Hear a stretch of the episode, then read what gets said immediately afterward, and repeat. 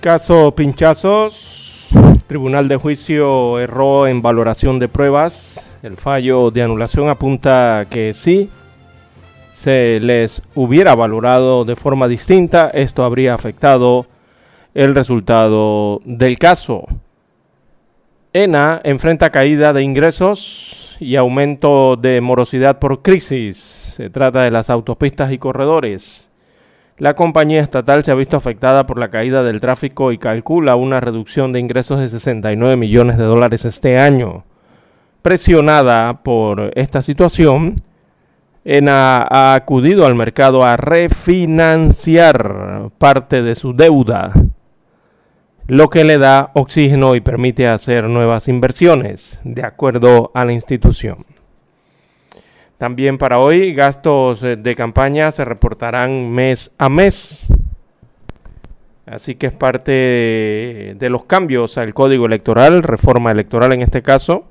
Los candidatos que participen en los comicios generales del año 2024 podrían estar obligados a reportar ante el Tribunal Electoral un informe de ingresos, o sea, las donaciones y gastos cada mes. Se acumulan quejas por la distribución del plan solidario, esto tras ocho meses eh, desde que arrancó este plan social para ayudar a la población vulnerable en medio de la pandemia del COVID-19. Allí se siguen acumulando las quejas ciudadanas por posibles irregularidades en la entrega de las ayudas. También eh, para hoy, amigos oyentes, tenemos que demandan resolución que da crédito a la Asamblea Nacional. ¿Sí? Específicamente a la planilla 002.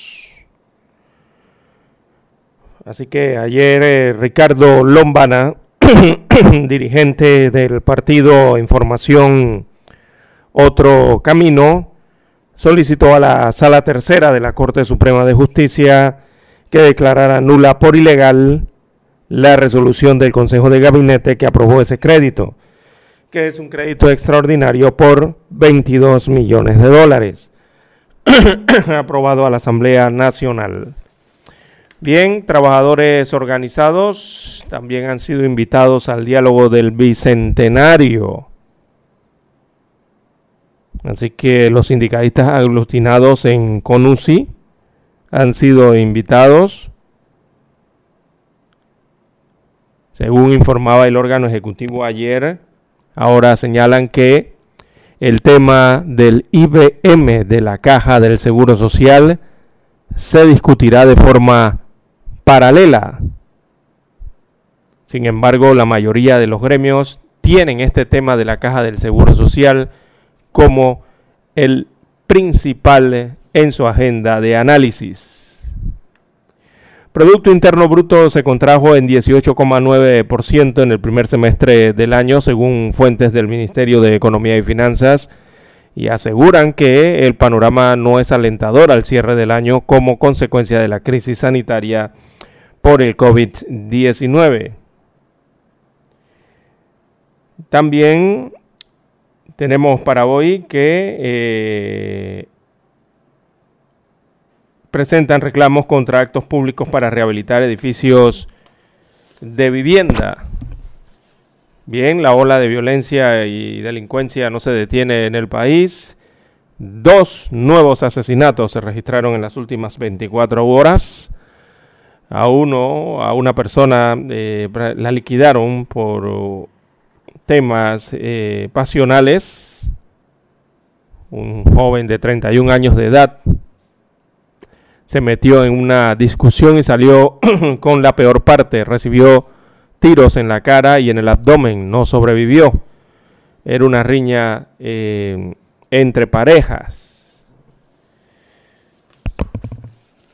Bien, amigos oyentes, también fueron a un hospital a asesinar a una persona, o más bien a asegurarse de que falleciera. También le propinaron siete disparos a un panameño en una barbería, pero del lado costarricense. a nivel internacional tenemos amigos oyentes que en los Estados Unidos de América, bueno, se aclara el panorama entonces electoral en ese país. Tenemos, amigos oyentes, que el presidente en funciones de los Estados Unidos de América da luz verde a el proceso de transición hacia la administración del presidente electo Joe Biden en los Estados Unidos de América. Biden ya anunció que en los próximos días iniciará reuniones con los funcionarios de Trump para eh, la transferencia del poder. Y bueno, el detalle de, este, de esta especie de luz verde que le da el proceso de transición Donald Trump lo hace, pero Trump sigue sin reconocer la derrota en las elecciones generales. Continúa señalando que hubo un fraude.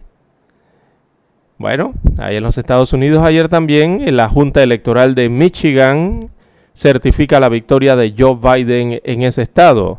Pensilvania estará dando sus resultados esta misma semana. Ellos están en el proceso de certificación, mientras que el viernes pasado el estado de Georgia también certificó la victoria de Biden, lo que deja a Biden con 302 votos electorales y a Donald Trump con 232.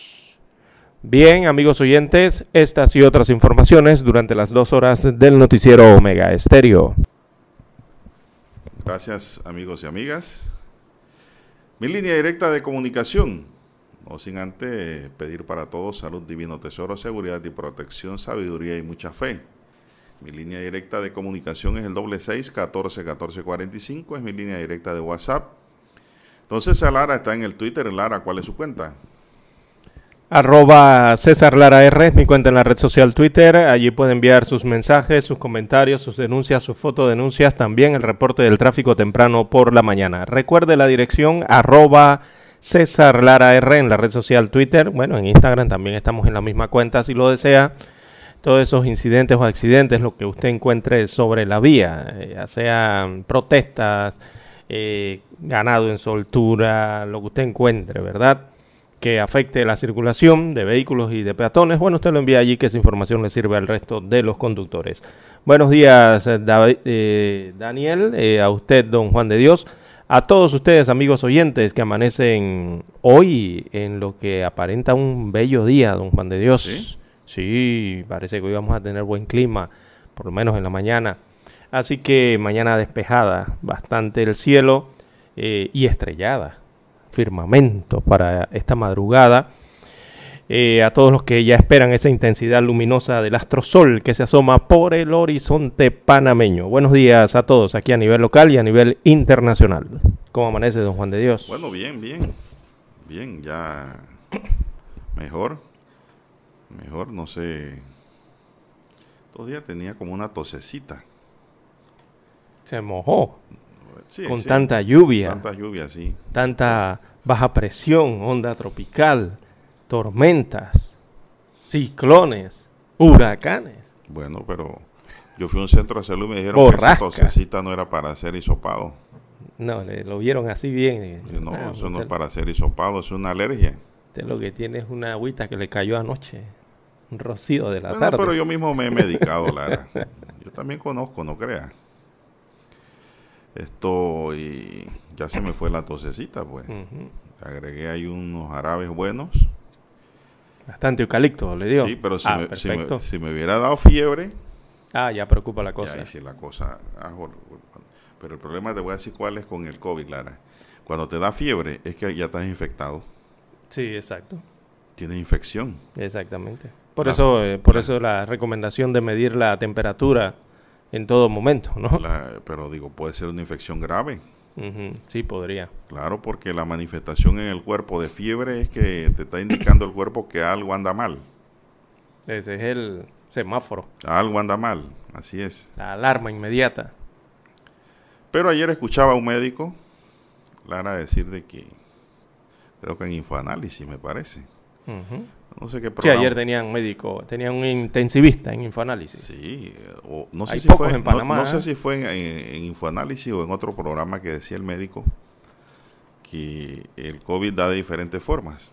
Eh, sí, tiene diferentes síntomas. Y diferentes manifestaciones. Dice, hay gente que le da una diarrea y tiene COVID. Exacto. Otro tos y es COVID. Otro una fiebre y es COVID. Otro un desgano, que el cuerpo se sienta así como con sueño, débil, es COVID. Y hay unos que le da todo eso junto. Eso están en problema. A los que le dan todo ese conjunto. La verdad es que este virus, a mi juicio, Lara, una opinión muy, pero muy particular. Para mí esto fue inventado, fue creado. Mm, bueno. Eso es lo que yo digo. Yo, yo, yo no, usted, no diga nada. Yo, yo pienso, por todo lo que he leído y me he documentado, para mí es un virus de laboratorio. Y está rendiendo frutos a los que lo propagaron, claro. hay muchos científicos que piensan como yo también, ¿eh? Solo hay que entrar a las redes. Esto, esto, esto está raro. Muy raro. Es un virus que todavía no lo han podido descifrar. Y prueba de que ninguna vacuna está al 100%. Esa es la mejor prueba. Bueno, son las 5.57 minutos, señoras y señores, 5.57 minutos en su noticiero Megesterio, el primero con las últimas. ¿Qué dicen las últimas cifras? Revelan los datos generales 875 casos nuevos registrados ayer. Casos totales 155.658. Defunciones del día, un número bastante alto, relativamente alto, 16 de funciones totales, 2.973. Yo creo, Lara, que sí vamos a pasar de aquí a diciembre los 3.000. Ah, no, sí, este año esa proyección... Esa proyección se, venía dando hace rato. Desde hace rato ya veníamos señalando eso y que este año iba a ser ese año, ¿no? Y la letalidad sube a 1.5. 1.9, perdón, letalidad 1.9. Lo que pasa es que este mascarón que cargo no me deja hablar bien. ¿De por qué anda así? tomando café a esta hora. Bueno, eh, dentro de las cifras, vamos a abrir el cuadro aquí rapidito, a ver eh, una revista que lo que más importa, buscar los casos activos como siempre. Dice que hay 15.681 casos activos, en este momento personas que portan el virus, están infectadas en este momento, están diagnosticadas y reciben tratamiento por estar en esta estadística. Eh, de ellos hay 14.723 en aislamiento domiciliario, eso significa que hay 14.040 recibiendo tratamientos ambulatorios en sus viviendas, residencias, en sus casas y hay 683 en hoteles hospitalizados. El resto son pacientes hospitalizados y es la cifra que más llama la atención dentro de todas las eh, informadas ayer en el reporte epidemiológico del MINSA. ¿Y por qué les digo esto? Porque los pacientes hospitalizados ya suman 958, don Juan de Dios. Se están acercando a los mil, al número de mil pacientes o mil hospitalizados. Cada vez se acercan más. Eh, recuerden, hace algunas semanas atrás, hace dos meses atrás, que hablábamos de, mil, cuando estábamos en, esa, en, lo alto de ese, de ese pico, ¿no? de de pacientes y de casos positivos en Panamá. Bueno, estamos en ese mismo ritmo en este momento, prácticamente lo mismo que ocurría en julio.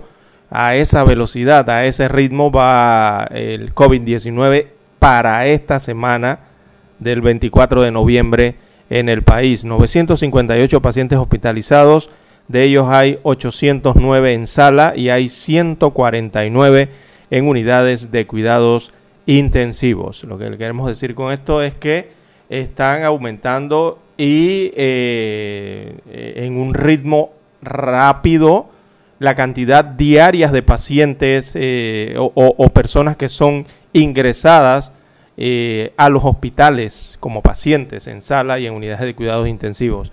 Y esa es una cifra que llama mucho la atención eh, y sobre todo porque está llegando al millar, ¿verdad? Una cifra que escuchaban en estos días ustedes de 400, de 500. Bueno, eh, ya va llegando a los mil pacientes hospitalizados y eso es la cifra entonces que más llama la atención en cuanto a las dadas a conocer por las autoridades de salud. Eh, lo nuevo entonces son 875 nuevos positivos, nuevos contagios en el día y la lastimosa eh, cifra de 16 nuevos fallecidos en las últimas 24 horas. Eso significa 6 eh, muertos más que el día anterior. El día anterior se habían reportado 11 decesos. Ahora ayer se reportan 16 y lleva ese ritmo eh, eh, para este mes, ¿no? Un ritmo preocupante realmente. Bien, tenemos que hacer la pausa, las 6 en punto de la mañana.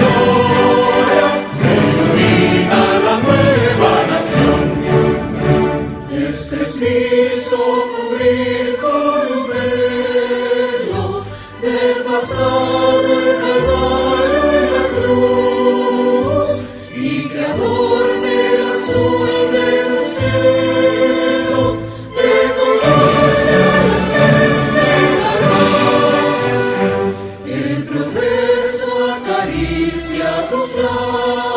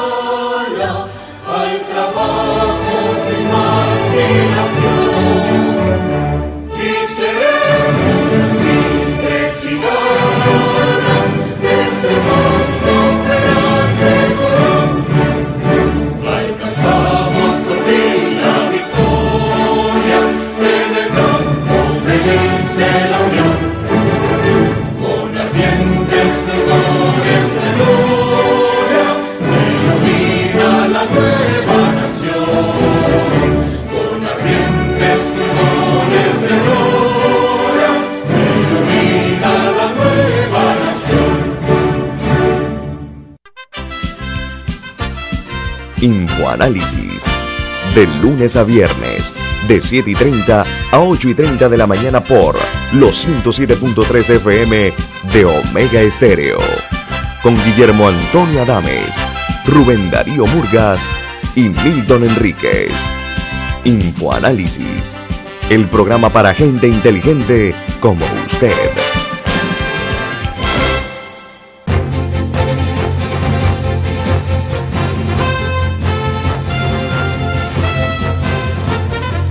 Avanza la mañana y avanzamos nosotros. Son las 6, 5 minutos. Buenos días, Panamá. Bueno, casos pinchazos. Tribunal de Juicio de erró en valoración de pruebas. El nuevo tema que entra en boga. La anulación del juicio Así es. ¿Tiene algo de los pinchazos, Lara, para arrancar ahí? Caso pinchazo, usted. No, Se le desconfiguró la máquina. No, de los pinchazos ahora... Eh, bueno, prácticamente siguen las mismas explicaciones que dadas ayer aquí en Omega Estéreo, don Juan de Dios, en cuanto al caso de los pinchazos. ¿Verdad? La parte jurídica que explicamos el día de ayer, la observamos en varios medios de comunicación social, también se está haciendo esa explicación, ¿no? De prácticamente lo que había ocurrido el día, el fin de semana, cuando se informó de la anulación de este caso en el cual se investigaba al expresidente de la República, Ricardo Martinelli. Yo estoy contestándole aquí a un oyente que me está haciendo una pregunta interesante. Bueno, el caso Pinchazos, amigos y amigas, eh, con eh, términos severos y con un tono didáctico, las magistradas Donaji Arosemena y Gilles Piti confirmaron la, por mayoría, como Tribunal de Superior de Apelaciones para producir una histórica decisión de 63 páginas que retrotrae el caso de los pinchazos a la fase de juicio. En la sentencia de anulación se realiza una minuciosa operación quirúrgica del fallo del Tribunal de Juicio que declaró no culpable a Martinelli, acusado en el caso de los pinchazos. En la sentencia del Tribunal Superior se cuestiona al Tribunal de Juicio por haber perdido el control de las audiencias y se considera que dicho tribunal cometió serios errores al valorar las pruebas testimoniales, sobre todo las del testigo protegido Ismael Pití. El fallo de anulación considera que si se hubiera valorado la forma distinta, esto habría afectado el resultado del caso. Es decir, lo hubiesen condenado a Lara. Eso es lo que quiere decir allí. La anulación ordenó un nuevo juicio fundamentando en el error de apreciación de las pruebas testimoniales de Pití Júbilo Grael y Erasmo Pinilla y Mauro Zúñiga. La decisión del Tribunal Superior de Apelaciones producto del recurso de anulación interpuesto por el Ministerio Público. La decisión rechazó de plano el recurso de anulación de la firma forense Consorcio de Asesores Legales de Panamá que representó al abogado Rosendo Rivera, al periodista Rubén Polanco y al político Juan Carlos Navarro. Quiere decir que el fiscal fue el que salvó la situación, Lara. ¿Verdad? Porque el otro recurso se rechazó de plano. El tribunal le dio su cachetada y lo echó para atrás. Entiendo yo que el recurso del fiscal fue, sí estuvo muy bien enfilado, por lo que leo. El magistrado Diego Fernández aportó un doble salvamento de voto para que se rechazara todo el recurso del Ministerio Público como los de la querella particular. Los argumentos de Fernández reiteraban los del Tribunal de Juicio e hicieron eco de los argumentos de la defensa del expresidente Martinelli. Ahora el proceso volverá a la etapa de juicio con un nuevo tribunal y solo para los supuestos delitos de interceptación de telecomunicaciones sin autorización judicial seguimiento, persecución y vigilancia sin autorización judicial, Lara. Eso es lo que hay ahí. Esto son delitos, Lara, yo diría que ni siquiera conllevan pena de prisión para que no se alarmen, ¿eh? Si viene un, un resultado negativo para Martinelli en cuanto a condena. Tiene la constitución allí, Lara. Ahí a su izquierda. Son las 6:10 minutos. Buenos días, Panamá. Están en sintonía de Omega Estéreo, cubriendo todo el país. ¿Cómo le llaman a usted, don César? Mano larga. Sentado, el hombre estirado el brazo, amigos y amigas, de una manera increíble. Y ya me ha pasado la constitución que la tenía más de dos metros. Así es. Bueno, Lara, ¿cuáles son los requisitos eh, para ser eh, presidente de la República.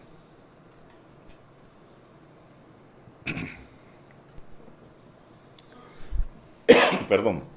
Ser panameño por nacimiento y haber cumplido 35 años de edad, ¿verdad? Gozar. Y no haber sido condenado por delito contra la administración. Y si aquí le han eliminado los delitos de peculado y peculado de uso, en el caso de Martinelli, yo no creo que el resultado de este juicio afecte su candidatura, Lara. ¿Usted cómo lo ve? Según los requisitos, eh, no le afectaría, ¿no? Porque estarían investigándole por el tema de la inviolabilidad del secreto ya no habría nada de peculado que tenga que ver con dinero del Estado o con algo o algo con la administración pública. Ya pasan a otro tipo de delitos, ¿no? Así es. Bien, vamos a hacer una pausa, dice Dani. Vamos a la pausa y volvemos. Para anunciarse en Omega Estéreo, marque el 269-2237 con mucho gusto le brindaremos una atención profesional y personalizada. Su publicidad en Omega Estéreo. La escucharán de costa a costa y frontera a frontera. Contáctenos 269-2237. Gracias. Omega Estéreo presenta el reportaje internacional vía satélite desde Washington. Comienzo de semana con buenas noticias en la lucha contra el COVID-19. AstraZeneca y la Universidad de Oxford han anunciado que lograron una fórmula de vacuna contra el coronavirus de efectividad aceptable. Curiosamente, tiene una eficacia general en nuestros ensayos del 70%, pero cuando analizamos un poco más los datos, en los dos regímenes de dosificación diferentes que usamos, uno de los regímenes de dosificación tiene una eficacia del 90% y el otro tiene un 62% de eficacia. Los investigadores afirman que esta fórmula ya cuenta con 100 millones de dosis listas para su distribución y aseguran que su objetivo en el 2021 es suministrar 3 mil millones de dosis.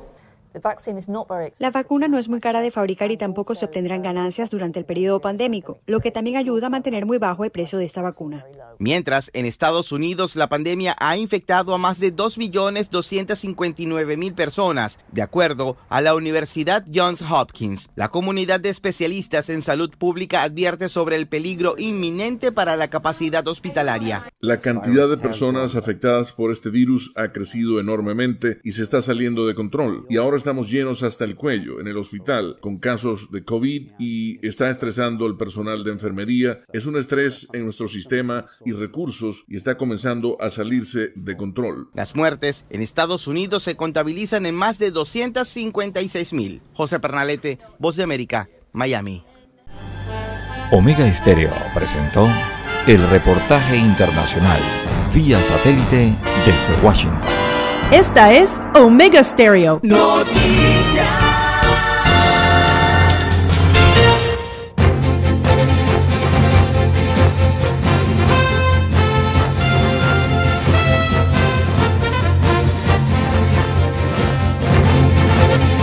Bien, son las 6:14 minutos, señoras y señores, 6:14 minutos.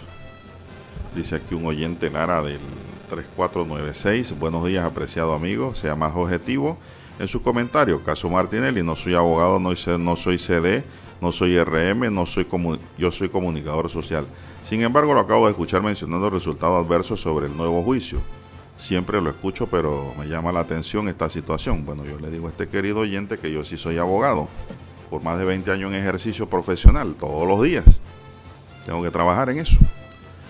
Y cuando yo hablo aquí, la apreciación que da, eso no lo digo yo, eso lo dice el fallo, amigo oyente. ¿Verdad?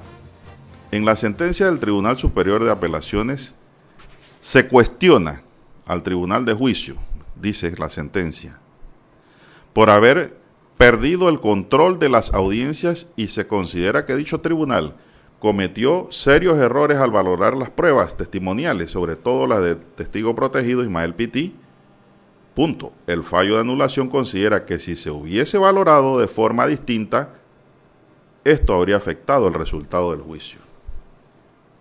Más claro, eso lo dice la sentencia. ¿Y qué hubiese afectado? ¿Cómo lo hubiese afectado? Y esto es una pre, es como una pre, preapreciación de este tribunal. Hubiese sido culpable. ¿Tú le entiendes? ¿O no le sí? Si no, sí, no lo hubiese afectado, ¿no? Le vuelvo a repetir.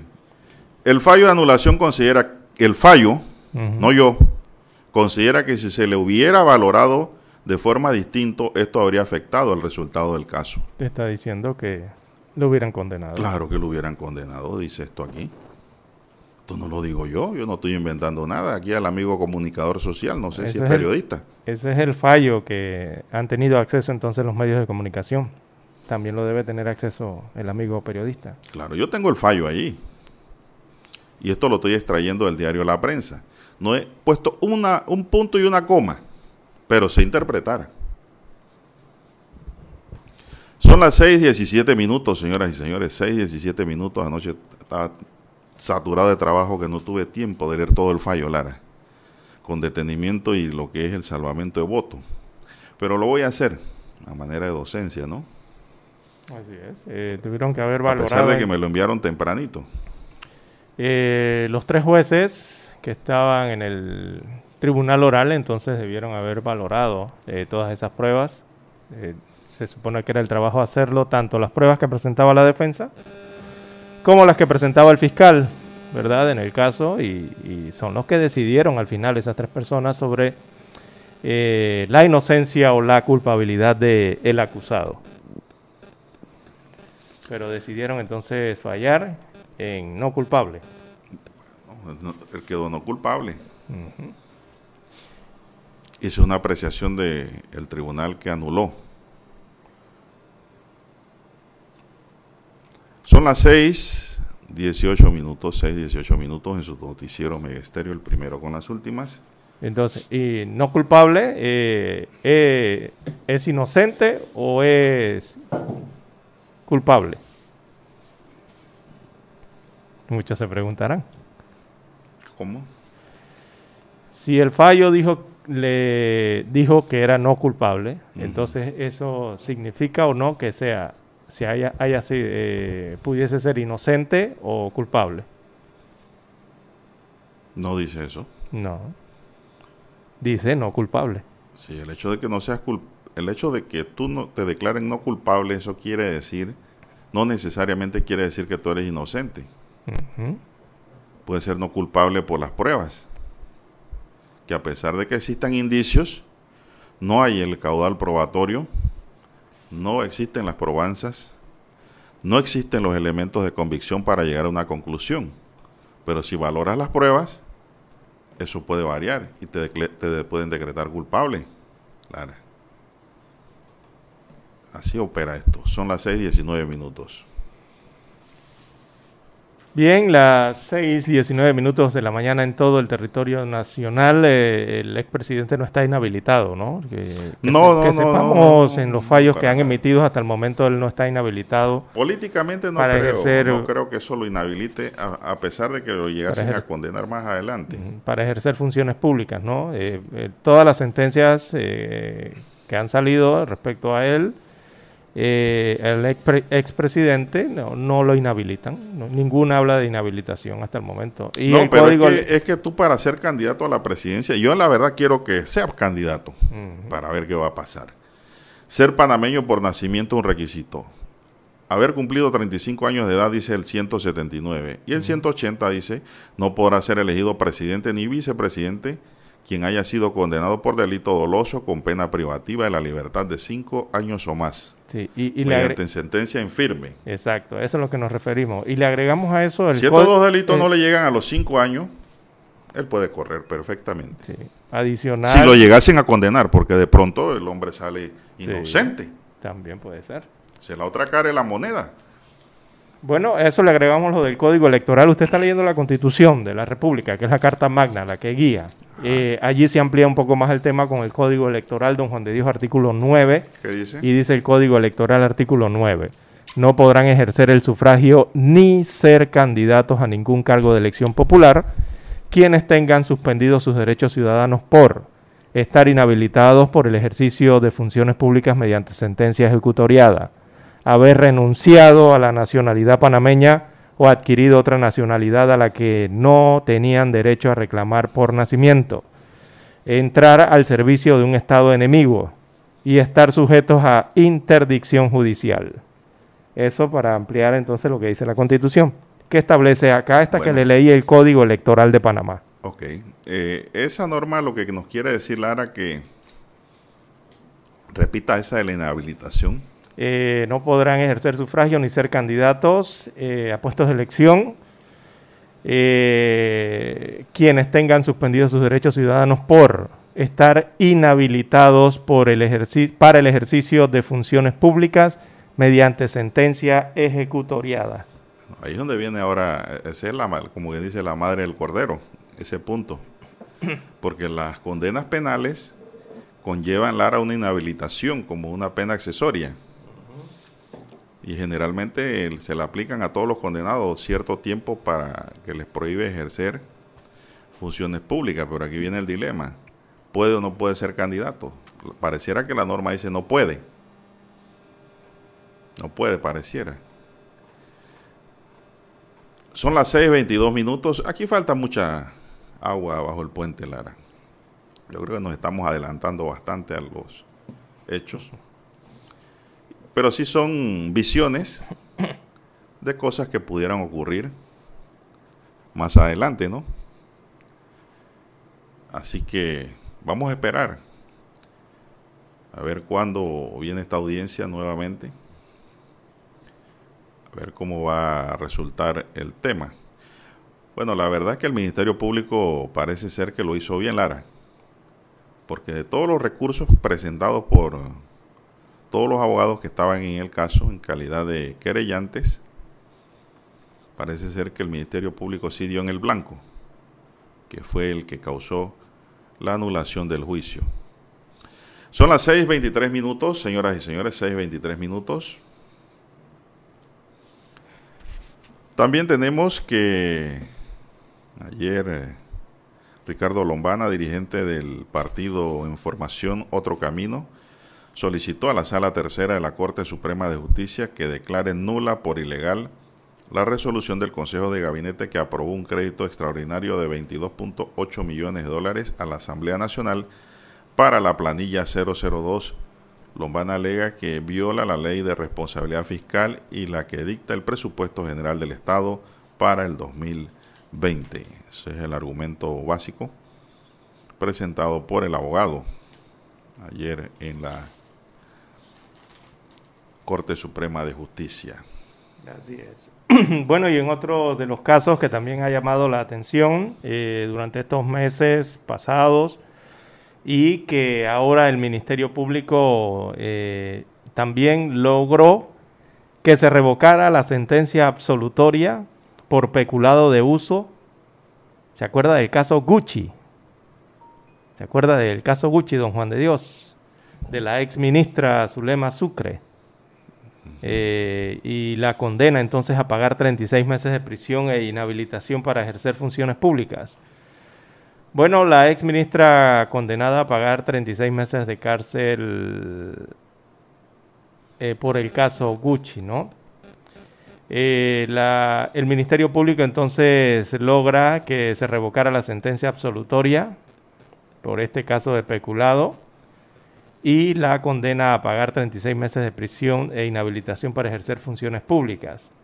Recordemos que Sucre eh, fue ex viceministra de Desarrollo Social, ella fue absuelta por el juez decimosexto de circuito de lo penal Enrique Pérez del proceso por la supuesta comisión de delitos contra la administración pública, conocido como, eh, repito, el caso Gucci, del perrito, ¿no? La exfuncionaria del Ministerio de Desarrollo Social fue acusada por sus ex, ex excoltas de designarle tareas ajenas a sus funciones como pasear a su perrito Gucci durante horas en un parque. Así que este proceso se inició en enero del año 2016.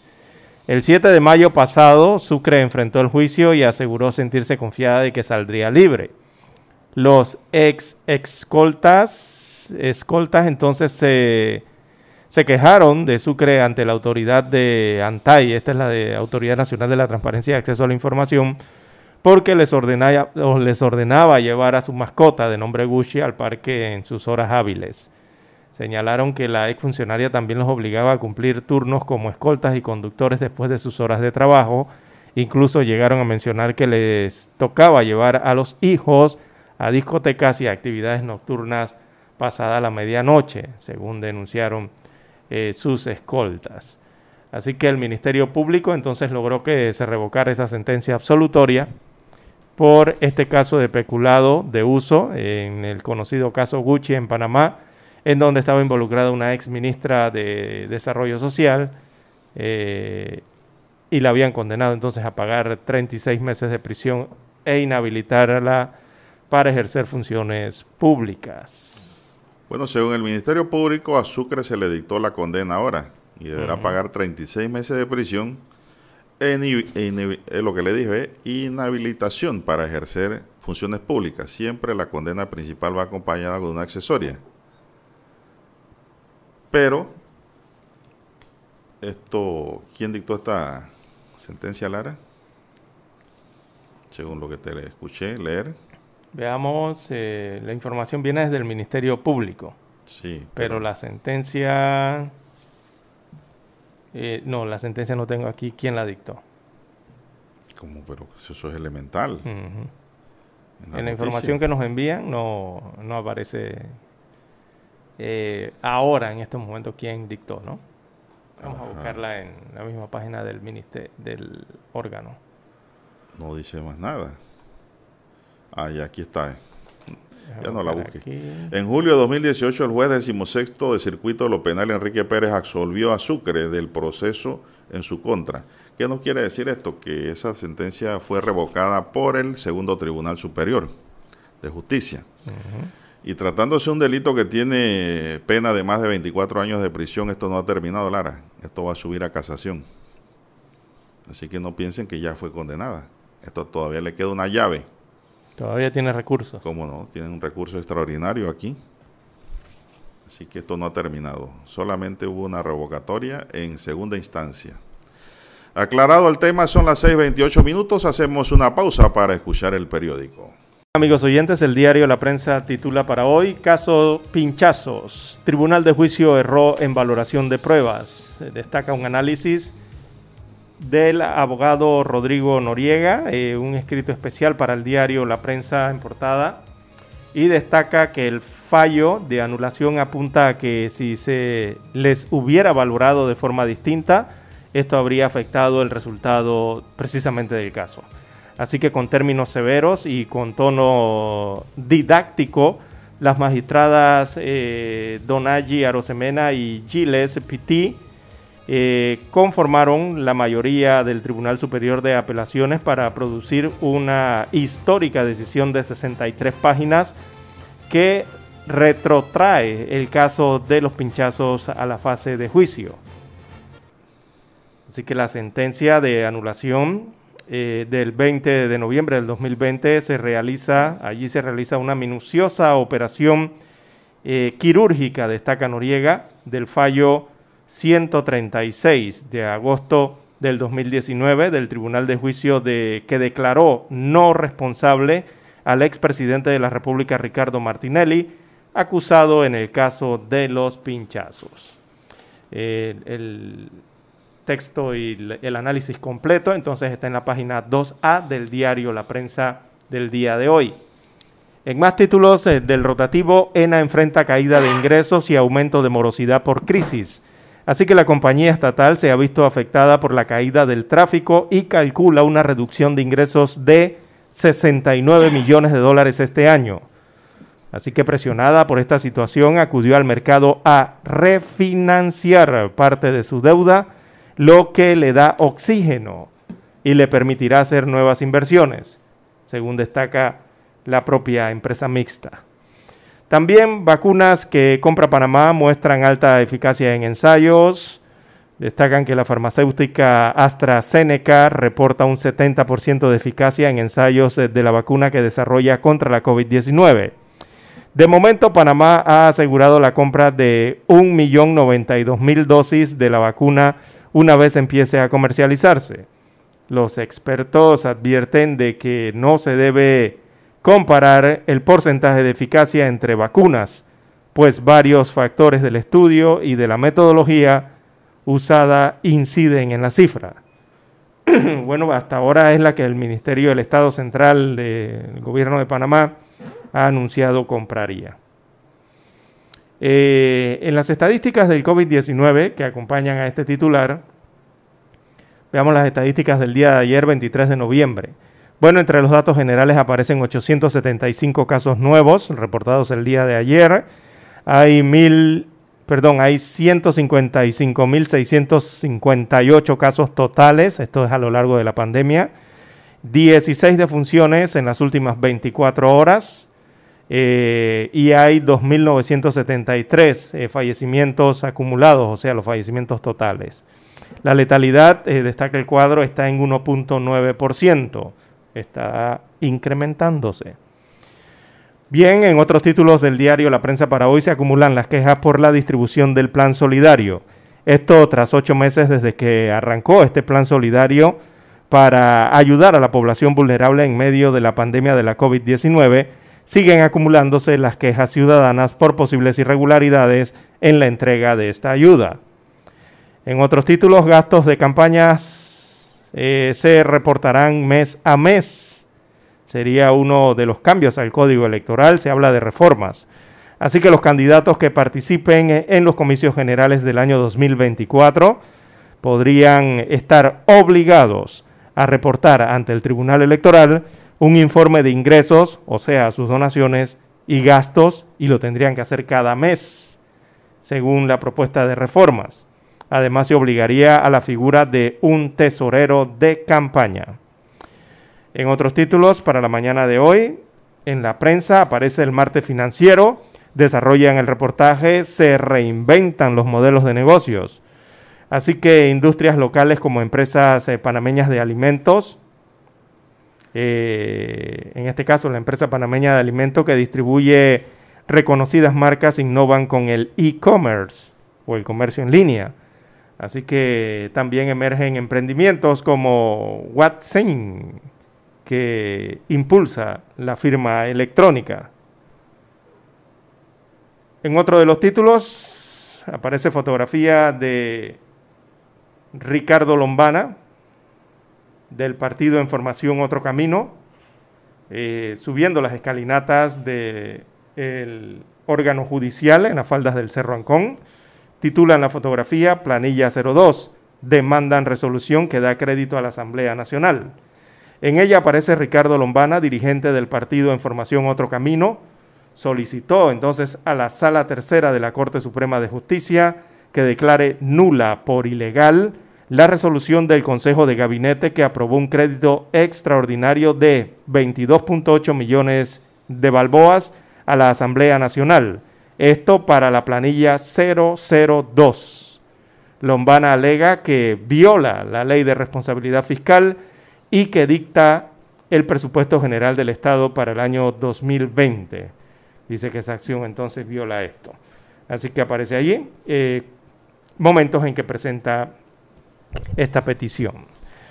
Bien, amigos oyentes, estos son los títulos que tienen portada hoy el diario La Prensa. Revisemos ahora los que tiene en primera plana la decana de la prensa nacional, la estrella de Panamá. La estrella de Panamá dice, trabajadores organizados se suman al diálogo del Bicentenario. El presidente de la República, Laurentino Cortizo, sostuvo una reunión con dirigentes sindicales aglutinados en CONUSI. El mandatario informó que el tema de la Caja de Seguro Social se discutirá de forma paralela. Creemos que mediante el diálogo se puede resolver siempre y cuando ese diálogo rinda sus frutos. Entre otros diálogos nos escuchan, pero al final imponen lo que los gobiernos han tenido como meta, dice Genaro López, dirigente sindical. Producto Interno Bruto se contrajo un 18,9% en el primer semestre del año. Otro titular nos dice, fuentes del Ministerio de Economía y Finanzas aseguran que el panorama no es alentador al cierre del año como consecuencia de la crisis sanitaria por la COVID-19. Caso Pinchazo, los, los cuestionamientos del fallo de no culpable y los argumentos de un salvamento de voto, dice en página interior. Presentan reclamos contra actos públicos para rehabilitar edificios de vivienda, dice Conades. En demanda tiendas Pandora, pugna comercial que inició por violencia doméstica. Abuso sexual infantil, cifras y sobre, registro, subregistros, perdón. Abuso sexual infantil, cifras y subregistros. La psicología, la psicóloga eh, Jenny Barb dice que las denuncias que se interponen por abuso sexual infantil dentro de la familia solo alcanzan al 5% de los casos. Quiere decir, Lara, que hay un 95% que están en las cifras oscuras, ¿verdad? Terrible. Terrible esto. Arte y restauración en el casco antiguo. Aparece una fotografía aquí de unos cuadros muy bonitos. Y dice que artistas y residentes del casco antiguo se reunieron para resaltar a través del arte la importancia cultural e histórica de la zona colonial del país. Las obras se realizaron sobre puertas olvidadas de los antiguos edificios arte, Lara. Buenos artistas populares en Panamá. Este es arte popular. Bien, estos son los titulares de primera plana de la Estrella de Panamá y concluimos así la lectura de los titulares de los principales diarios estándares que circulan a nivel nacional. Bien, seguimos. Bueno, Lara, me llama la atención algo aquí que me acabas de comentar y que está en el diario La Estrella de Panamá ayer el presidente sostuvo una reunión con dirigentes sindicales de CONUSI. usted, preguntó si no habían iban a invitar a frenar eso. Forman parte ahí. Ese es el mismo grupo. Exacto. Esa es la coordinadora, que incluye al Suntrac y otros sindicatos. El mandatario informó que el tema de la caja de seguro se discutirá de forma paralela, pero no me aclaran si va a ser aparte o dentro del diálogo bicentenario. Ah, entonces allí eh, eh, eh, estaríamos, estaría en problema ese diálogo inmediatamente, don Juan de Dios. Ustedes, bueno, a nivel de, opinión pública y de lo que ya se ha conocido, ¿usted, por, qué cree, ¿usted por qué cree que los sectores van a ese diálogo? Para ir a discutir educación para ir, pues, me refiero como tema principal, para ir, para ir a discutir principalmente la educación, el tema agropecuario, el tema de las carreteras, no sé, o, otros temas. Bueno, yo quiero pensar, Lara, positivamente de que el tema general, o sea, el emblema general es el diálogo del bicentenario, cerrando brecha se llama, ¿no? Y que dentro de ese diálogo el tema de la caja de seguro social le van a dedicar una parte, pero dentro del mismo diálogo. Quiero pensar así, ¿no? Sí, esperemos que sea así. Pero la mayoría de los ser sectores, así. si no es eh, así, esto está fuera de orden. Mm, eh, llama la atención porque eh, la mayoría de los sectores a los que se han consultado y les han preguntado si estarán presentes, bueno, ellos están dispuestos a ir a, dialogar y a llevar sus experiencias, han dicho que el tema principal por el que estarían sería prácticamente el tema del programa de riesgo de invalidez, vejez y muerte de la Caja del Seguro Social. Todos están preocupados por ese tema en el país. Y no de ahora, don Juan de Dios. Vienen preocupados desde hace más de una década, incluso hasta antes, por ese tema que realmente no lo incluyen en ninguna mesa de diálogo. tiene que salir una reforma a la ley, claro. Exacto. Tiene que salir, eso no puede quedarse como está. Y porque... En eso estamos claros. Evidentemente esto es un tema económico que afecta a la caja del Seguro Social. Eh, sabemos que las fórmulas, eh, usted tire matemática por donde sea, y todas van a indicar lo mismo, que hay déficit y va a haber déficit y, las fórmulas por donde usted quiera, con la calculadora que usted quiera, don Juan de Dios, dan los mismos resultados. Déficit, déficit, déficit, déficit en, en ese programa, que sostiene las pensiones, o sea, el dinero para el pago de los cheques de los jubilados y los pensionados del país. Bueno. Entonces, si no tenemos una caja del Seguro Social robusta en ese sentido, en la parte económica, ya usted se imaginará eh, de ocurrir algo a futuro con esos programas, lo que podría impactar en el resto de la economía. Por eso es que los gremios eh, de, empresariales, de comercio, prácticamente todos, tienen en su mente el tema del IBM, de la Caja del Seguro Social, porque realmente forma parte principal de la economía del país, ese programita nada más. Eh, bueno, esperemos que le den su, su apartado, como señala el diario La Estrella de Panamá, de importancia. Le, Pero dentro del diálogo, ¿no? Dentro del diálogo que se va otra mesa. a discutir a partir del 26, ¿no? Comienza a partir dentro de dos días eh, el acto oficial y, y cómo arrancaría entonces este diálogo. Así es. Bien, las 6.48, 6.48 minutos de la mañana en todo el territorio nacional. Bien, don Juan de Dios, eh, algo de repaso a nivel internacional. Eh, Dice Biden que va a hacer la transición, pero no reconoce el triunfo. Eh, Trump, Trump, Biden. perdón, Trump, sí, me equivoqué. Sí, Donald Trump ayer ya dio luz verde al proceso de transición a la administración de Joe Biden, pero como usted bien señala, sin reconocerle el triunfo. O sea, él todavía dice que no. Eh, el mandatario sigue alegando que hubo fraude electoral, eh, no ofrece pruebas y eh, sigue sin reconocer entonces su derrota electoral frente al demócrata Joe Biden en los Estados Unidos de América. Sin embargo, ayer dio a conocer oficialmente que daba luz verde entonces a la transferencia del poder de a Biden. Pero entonces cuando yo tú, tú dices que vas a transferirle el poder, eh, es que ya sabes que... Que perdiste. Que perdiste, pues. Pero entonces no lo quieres aceptar, no lo quieres decir. Eh, ayer eh, Trump agradeció a Emily Murphy, que es la que administra precisamente la Administración General de Servicios.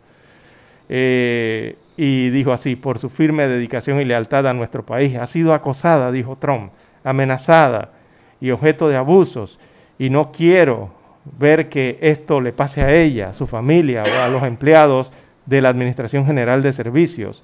Nuestro caso continúa fuertemente, dijo Donald Trump. Eh, seguiremos la buena lucha y creo que prevaleceremos. Parte de, de unos tweets que subió a la red social entonces el presidente norteamericano. Eh, él sugirió entonces a la que administra, a la persona que administra eh, la parte general de los servicios en los Estados Unidos y a su equipo que, que hagan los protocolos iniciales entonces para la transición hacia Biden. Recordemos que esa administración de servicios generales es la que otorga los recursos entonces para eh, poder hacer la transición, que el nuevo presidente electo tenga el acceso y los recursos para el proceso de transición, ¿no? Así que Trump reconoció por lo menos esto ayer, que evidentemente es prácticamente reconocer su derrota, eh, aunque tiene eh, en algunos tribunales todavía algunas eh, demandas y solicitudes. Por ejemplo, ayer también en Michigan, la justicia, la Junta Electoral, en, en este caso de Michigan, certificó el día de ayer la victoria de Joe Biden en ese estado. Eh, Joe Biden ganó, le ganó a Trump por 154 mil votos por arriba de Trump, ganó en el estado de Michigan, recordemos muy diputado también en la parte legal, ahí fue donde Trump llevó sus abogados a presentar eh, varios recursos para tratar de retrasar el proceso de conteo. Bueno, ya Michigan dijo y certificó que Biden ganó en ese estado. Igual eh, lo hizo Georgia el viernes pasado, que ganó en ese estado y me refiero a que son estados claves. Y eh, Pensilvania, eh, de Biden está arriba, prácticamente ya le ganó, lo único es que falta la certificación en Pensilvania, que será dada esta semana. Solamente hay uno, dos, tres, cuatro condados que están terminando el conteo, pero en el resto de los condados y en esos que están terminando el conteo, Biden tiene, va arriba en la votación por lo menos en la que se ha contado ya, los votos que se han contado.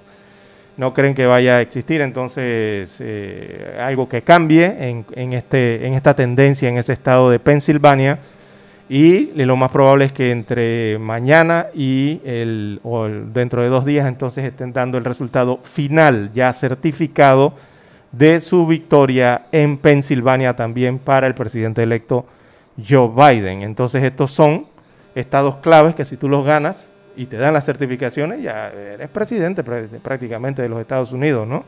Ah, esperando el día 20 de enero que ya se dé la toma de posesión. Así que así está la situación en los Estados Unidos de América. Ayer Joe Biden anunció también parte de su gabinete y colocó a un latino eh, en un puesto eh, importante en los Estados Unidos de América. Veamos el nombre de, este latino. Déjenme buscárselo aquí. Creo que es Mallorca, el que fue nombrado eh, como secretario.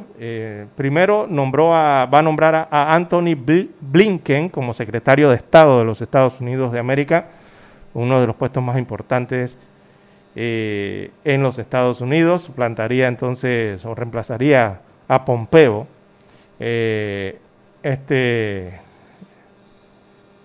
señor de apellido Blinken. Y para el tema de, déjenme buscarle que se me, escapa aquí el nombre, Alejandro Mayorkas. Alejandro Mayorkas será el primer latino al mando del Departamento de Seguridad Nacional otro cargo muy importante en los Estados Unidos de América. Y eh, Biden entonces ha confirmado que eh, además de Anthony Blinken como secretario de Estado, eh, Mallorca será el primer latino al mando del Departamento de Seguridad Nacional. Él es, de origen cubano norteamericano, un latino. también Linda Thomas Greenfield ha sido designada como embajadora ante la ONU y John Kerry, o Kerry, como lo conocen aquí en Panamá, ¿se acuerda? John Kerry eh, ha sido designado por Biden como enviado especial para el clima. También parte entonces de las designaciones que hizo eh, ayer el presidente electo de los Estados Unidos de América. Bueno, eh, la nueva oposición de Trump a que se empiece a dar la transición entre equipos entrante y saliente, pues es lo que los analistas políticos de los Estados Unidos interpretan como lo más cercano que ha mostrado Trump en aceptar su derrota en las elecciones presidenciales. El último revés que le ha llegado a través del Twitter, que entregará el próximo 20 de enero las cuentas oficiales de la Casa Blanca al presidente electo Joe Biden. Y también ayer, eh, dentro de los nombramientos, eh, designaciones en este caso, en, enero se confirman los nombramientos, eh, Biden ha designado a una mujer de nombre, ella se llama Arbil Hines, es una mujer de 51 años de edad y la ha designado como directora de inteligencia nacional. ¿Y por qué hacemos la acotación? porque ella se convertiría en la primera mujer en los Estados Unidos en dirigir dicha entidad. Siempre habían sido eh, caballeros allí. Bueno, por primera vez entonces una mujer eh, va a asumir ese cargo en los Estados Unidos de América, así que hay que tomarle relevancia también a esa designación hecha por Biden en eh, la inteligencia nacional, otra oficina bien importante, don Juan de Dios. Cuando usted escucha las noticias internacionales, siempre escucha esa oficina de inteligencia nacional, ¿no? Eh, también Jake Sullivan, de 43 años, eh, sería uno de los asesores de seguridad nacional y tiene 43 años. Normalmente los asesores en seguridad nacional es gente entrada en edad, don Juan de Dios. Claro, la experiencia. Eh, por la experiencia. Entonces aquí están nombrando, designando a uno de 43 años de edad eh, como asesor de seguridad nacional. Vendría siendo, me parece a mí, uno que de los más jóvenes que se tendrían en la Casa Blanca, ¿no? Eh, en muchos años. Y así entonces se perfilan otros copartidarios de Biden en el Partido Demócrata para diferentes cargos en los Estados Unidos de América. Así que así se va formando entonces el gabinete de Joe Biden. Bueno, son las 6:57 minutos, señoras y señores. Usted sabe, Lara, también en el plano internacional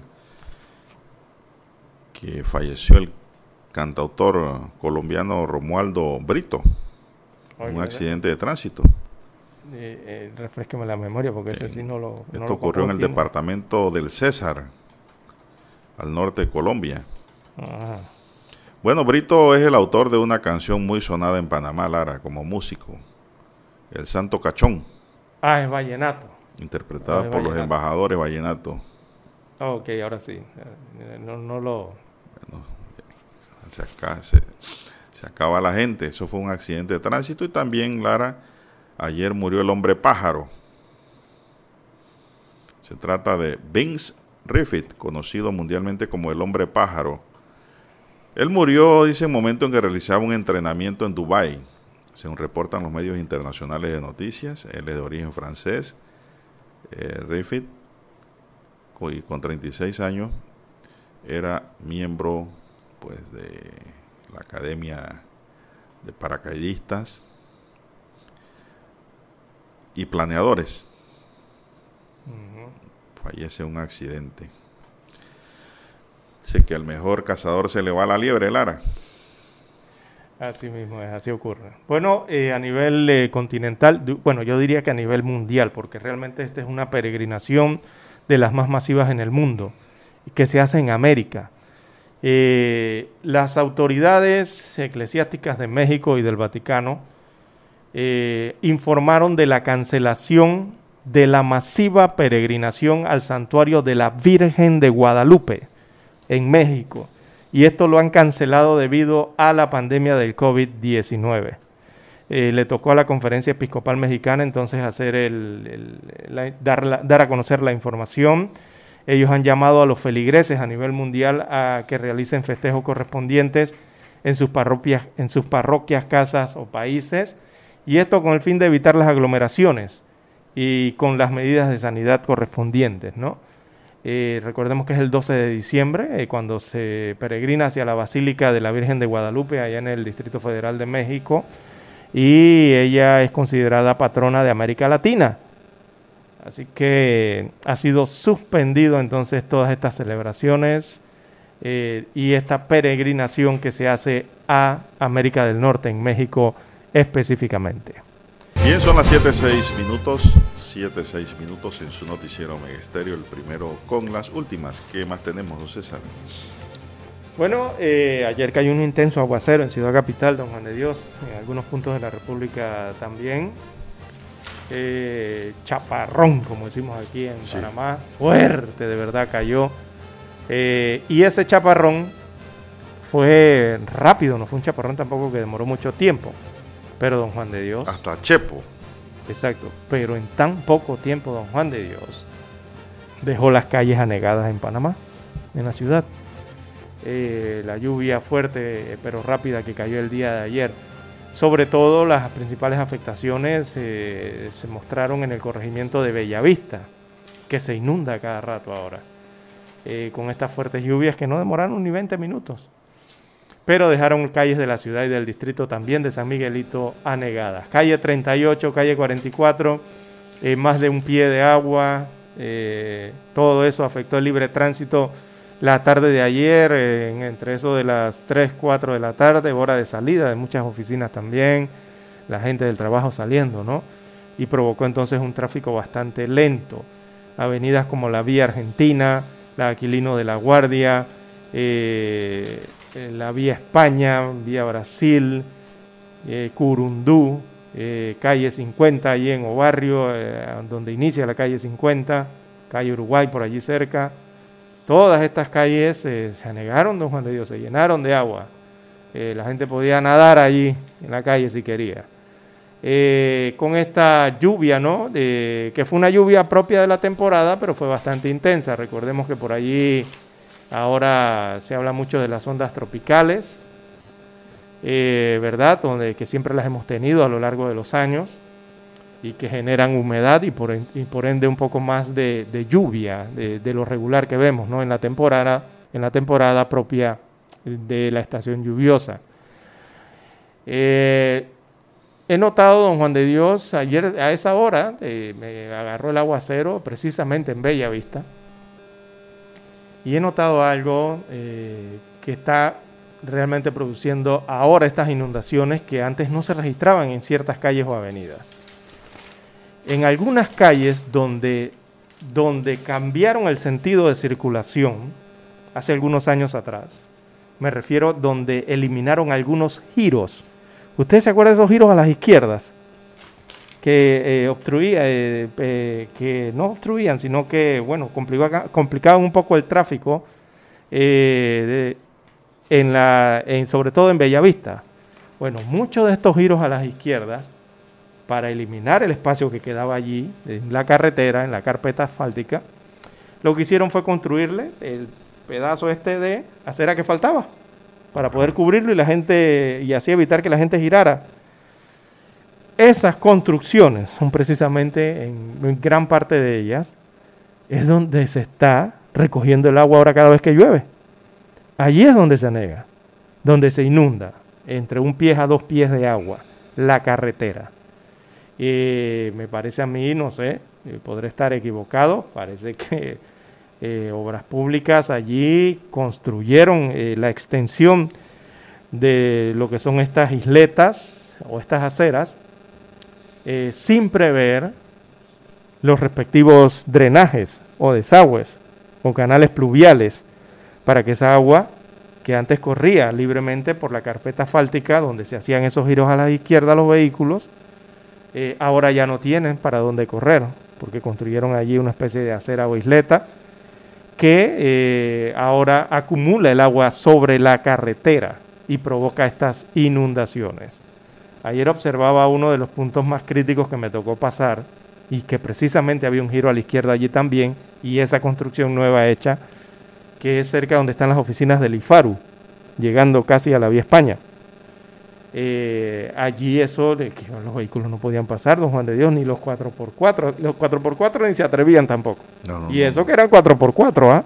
No se la juegan. Y no se la jugaban, porque allá habían más de, más de pie y medio, casi dos pies de agua sobre la vía, en un lugar que anteriormente no, en años anteriores, cuando e, eso no estaba allí, no se producían estas inundaciones.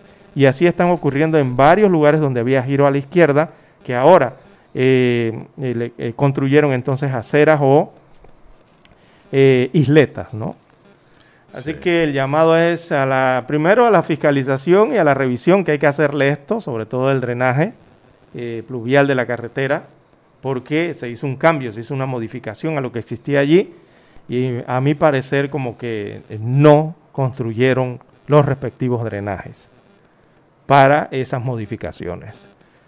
Así que hay que revisar eso, eso será con el Ministerio de Obras Públicas, don Juan de Dios, hacer esa inspección y fiscalización, que yo estoy seguro que ya la tienen que haber hecho, ¿no?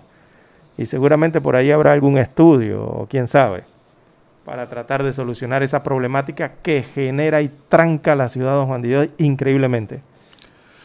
Bueno, Lara, hay un saludo especial aquí hasta Houston. Nos escucha el señor Anselmo Mendoza. En Texas. Así mismo es. Estados Unidos de América. Escuchando el noticiero, dice. Está el número de él, número internacional. Gracias por la sintonía. Gracias por escucharnos. A cuidarse, ¿ah? a cuidarse mucho allá, sobre todo por el tema de la pandemia que está afectando eh, en gran medida a ese estado sureño en los Estados Unidos de América. Use mascarilla, use mascarilla. ¿Cómo no? Bien, las 7.12, 7.12 minutos de la mañana en todo el territorio nacional. Bueno, veo una noticia aquí en el Metro Libre muy interesante, Lara. ¿Qué nos dice el y es que en la Contraloría podrán acogerse al retiro voluntario servidores mayores de 60 años que al 15 de noviembre de 2020 tengan más de 40 años de laborar de forma permanente podrán acogerse al retiro voluntario. También los que tienen enfermedades crónicas. Pero eso conlleva también a un pago, Lara, por decirlo así. En Gaceta Oficial fue publicada una resolución por la cual se establece el programa de gratificación especial, así se llama ese pago, por retiro a los servidores públicos de la Contraloría General de la República con motivo de la pandemia por COVID-19 que voluntariamente decidan dar por terminada su relación laboral con la institución. La resolución detalla que el servidor público permanente de la Contraloría, que voluntariamente decida dar por terminada la relación laboral con la institución, podrá aplicar para acogerse al programa y recibir la gratificación especial por retiro con motivo de la pandemia del COVID-19 a razón de una semana de sueldo por cada año laborado. Es como una prima de antigüedad, Lara. Algo parecido. Sí, algo muy parecido. A la empresa privada. Así es. Desde el inicio de la relación laboral en condición de permanente. Imagínense alguien que tenga 40 años de trabajar allí, Lara. Son 40 semanas. No caen malas. En el caso de... Más de 60 años de... en el caso de que algún año de servicio no se cumpliera entero desde el inicio de la relación o en los subsiguientes, tendrá derecho a la parte proporcional correspondiente. Así es. Samuel Moreno, presidente del Colegio de Economistas de Panamá y director del Instituto Nacional de Estadística y Censo, entidad adscrita a la Contraloría, dijo que se ha trabajado en un plan de retiro voluntario de personas que ya tienen cierta edad y han cumplido su ciclo en la institución y desean acogerse a salir de la institución, pues una gratificación por sus años de servicios prestados de manera continua, permanente y su buen desempeño. Así que se le aplicará a los que deseen retirarse con... Bueno, esto, esto, esto lo pusieron en marcha en el IDAN, Lara. Sí, en varias instituciones. Por eso es que en el IDAN ahora usted ve bastante personal joven. Es que es el relevo generacional. ¿Y qué problema, qué problemática hay con ese relevo generacional, no? Debido a que aquí las leyes establecen que, bueno, las personas, las mujeres se jubilan ¿es a los 50 y cuánto. Los, los, los hombres se jubilan a los 62 años, dice la ley. Y las mujeres creo que es a los 58, a los, a los 57, a los 57 años. Pero lo que ocurre es que siguen trabajando en las mismas instituciones y se quedan casi hasta los 70. ¿Cuántos años es que dijo la Corte? 75, no fue en un fallo. bueno, pero 75. Ya la FENACEP dijo que no está de acuerdo. Y por esa situación, entonces, no hay ese relevo generacional, ¿no? De todos estos que se van graduando temprano, a los 20, 25 años y eh, salen a buscar trabajo y, no lo encuentran porque las plazas están ocupadas todavía. Alejandro, todavía, a pesar de que sean jubilados. Presidente de la Federación Nacional de Empleados Públicos, indicó que nos preocupa que se reactive este programa. No estamos de acuerdo con él. Queremos que se les pague todas las prestaciones a los trabajadores y que se haga efectiva la prima de antigüedad que está en la ley de carrera administrativa. ¿Y la de carrera administrativa es distinta a una semana de sueldo? Me parece que no. Es la misma entonces, ¿no? No sé. Pero él dice que hay otras prestaciones que no se le pagan, entiendo.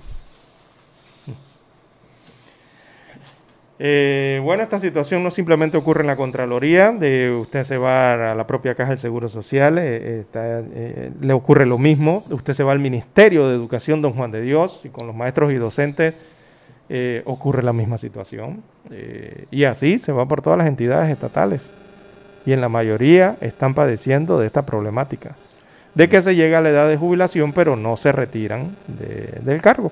El problema es la COVID, Lara adicional ahora, ¿no? Se complica todo con el tema del COVID-19. Porque, bueno, Ahora, ahora sí se formó la audiencia internacional. Dice acá, buenos días todos los días. Yo también escucho acá en Carolina del Norte el noticiero. Saludos. Otro oyente, Lara. Saludos hasta el este de los Estados Unidos de América. Gracias por la sintonía. Tenemos la misma hora, ¿no? 7, 17 minutos de la mañana. El uso horario me parece que es el, en esta temporada del año. Es la misma hora. Eh, bien, hay que hacer la pausa, don Juan de Dios, y regresamos con más temáticas nacionales. Esta es Omega Estéreo.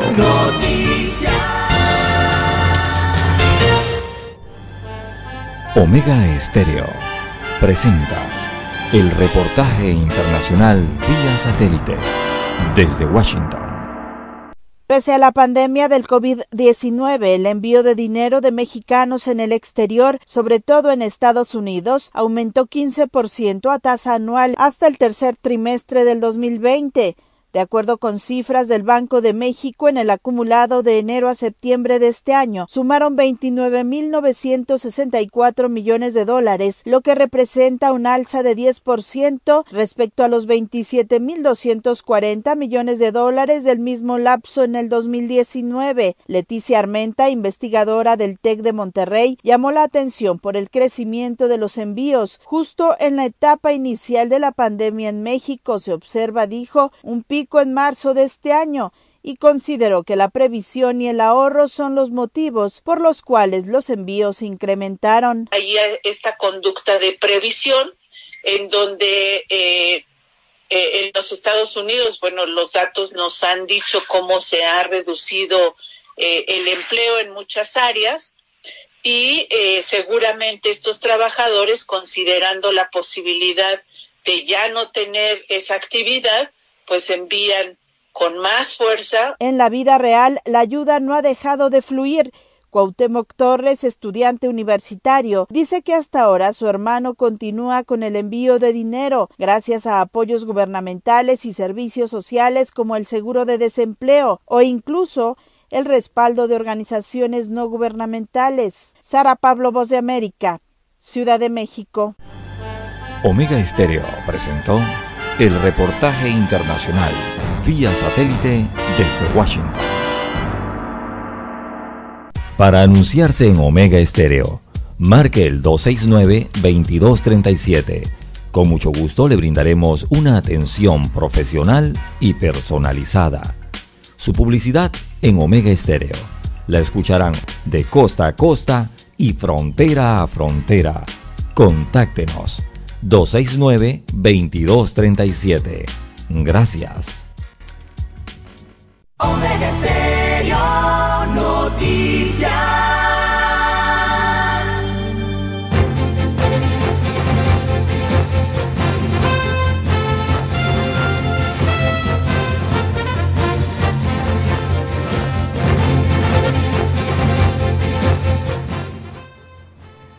Bien, las 7.20, 7.20 minutos de la mañana en todo el territorio nacional. Bueno, las enfermeras marcharán mañana Don Juan de Dios. Se trata de la Asociación Nacional de Enfermeras, la ANEP. Ellos ellas anunciaron entonces una marcha eh, simbólica para mañana hacia la presidencia de la República. Primero celebrando el Día Internacional de la Eliminación de la Violencia contra la Mujer y para hacer un llamado también a las autoridades de salud que cumplan con las leyes que tienen que ver con su gremio o sea, las leyes que protegen al profesional de la enfermería. Así que el punto de partida será a las 8 de la mañana en la sede de la NEP. Eso queda en la avenida Justo Arosemena, allí cerca del Hospital Santo Tomás, al Colegio de Abogados, ¿no? La que está la NEP, casi en la misma cuadra. Y están ahí cerquita. Cerquita. Eh, y desde allí entonces marchan hacia o hasta la presidencia de la República, el Palacio de las Garzas, en busca de que las reciba el propio presidente constitucional de la República, Laurentino Cortizo Cohen. La presidenta de la ANEP, que es Ana Reyes, eh, esta MIS, indicó que entregaron a Omar Castillo, director institucional de Recursos Humanos del Ministerio de Salud, una lista con aproximadamente 100 enfermeras que están exigiendo el pago de sus salarios adeudados. Óigame, estas enfermeras están combatiendo el COVID, no hay por qué deberle, Lara. Exactamente, y no hay por qué. Eso, es, la, esta es la, dejación, esta es la negligencia. sí, este, este, es el personal, el, primero en la línea de batalla, don Juan de Dios, ahora mismo. Y mire usted lo que les está ocurriendo. Bueno, detalló la ANEP entonces que hay enfermeras que le deben el mes de septiembre completo. Otras todavía la tienen, eh, tienen deudas del mes de agosto. A la gran mayoría le deben sus turnos de horas extras. Algunos tienen 40 turnos de horas extras acumulados y no les han sido canceladas, cancelados esos emolumentos.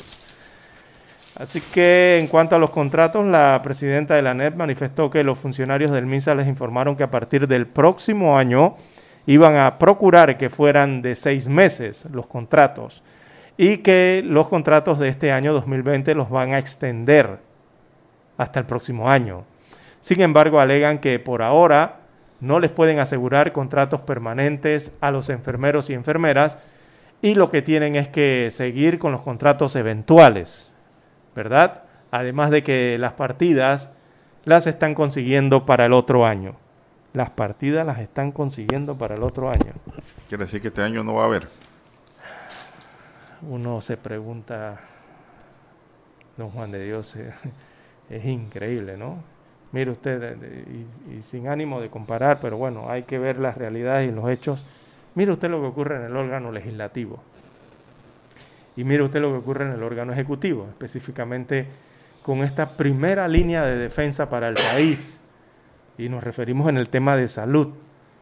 Estas son las primeras, son los primeros que están tratando de evitar que se complique la situación de salud en el país producto del COVID-19 y otras enfermedades y no hay dinero ni recursos para ellos.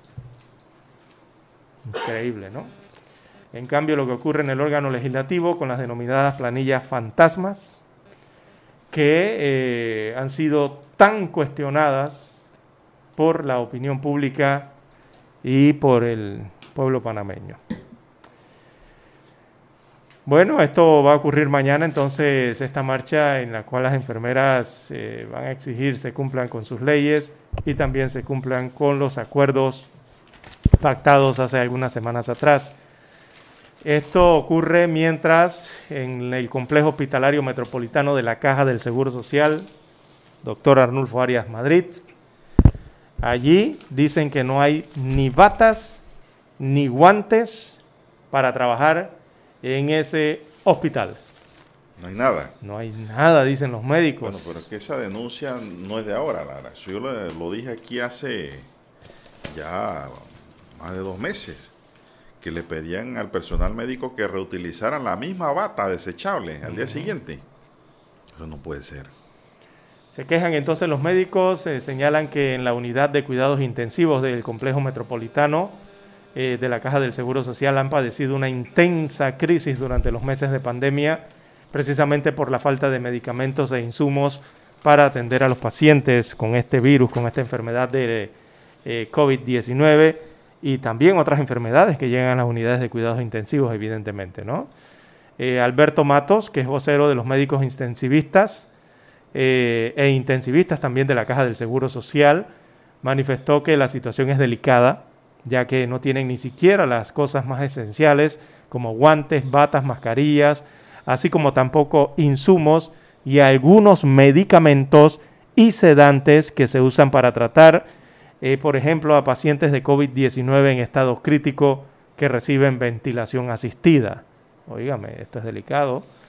Eh, por su parte, la Dirección de Logística de la Caja del Seguro Social que es la encargada eh, de las compras que se hacen para esa institución, o sea, los insumos, eh, sin tanta burocracia, eh, dicen entonces que aunque compran para todo el país, la distribución no alcanza para lo que el complejo hospitalario demanda. Sí han aumentado la cantidad de insumos, pero no es suficiente. Por ejemplo, la demanda es de 100 catéteres pero solamente nos llegan 15. Y así pasan con muchos insumos y también medicamentos. Eh, denuncian entonces los médicos que atienden en el complejo hospitalario doctor Arnulfo Arias Madrid, principalmente los de cuidados intensivos. Imagínese usted, si ellos tienen calcular, calculan que son 100 catéteres en promedio para la, para la atención, como que nada más le llegan 15. Son 100 los que se necesitan. Sí, porque aquí no estamos hablando de una necesidad cualquiera. Este es debido a muerte. Esto es una necesidad de urgencia. Esto tiene que estar al día. Entonces, esto no le veo sentido. Sí, hay que resolver esas trabas burocráticas que generalmente se presentan eh, en las compras eh, de la caja del Seguro Social, porque, bueno, aunque hay que ver también el presupuesto, es que no sabemos si se trata de falta de dinero o si hay pues. dinero y hay trabas burocráticas. ¿Cuál de las dos es? No sabemos. Pero que se diga. Exacto, que se diga, que se explique, ¿no? ¿Qué es lo que retrasa la compra de esos insumos y esos medicamentos? ¿Qué es lo que retrasa el pago a los funcionarios de sanidad en el país, como ya se han quejado las enfermeras igualmente. y se quejaron en el pasado los médicos. También. Que me imagino le pagaron una parte y ahora están trabajando nuevamente acumulando tiempo. Bueno, lo cierto, Lara, que tenemos aquí es que la Asociación Nacional de Enfermeras va a una marcha mañana hacia la presidencia partiendo a las 8 de la mañana de la sede del gremio en Avenida Cuba, a un costado de la estación del metro del Santo Tomás. Quieren hablar con el presidente de la República y el presidente debe atenderlas, estas, este distinguido gremio de enfermeras y enfermeros. Bien, se acabó el tiempo. Daniel Araúz nos acompañó en el tablero de controles y en la mesa informativa les acompañamos. César Lara. Y Juan de Dios Hernández Sanjur. Gracias, señoras y señores. Ya viene Infoanálisis.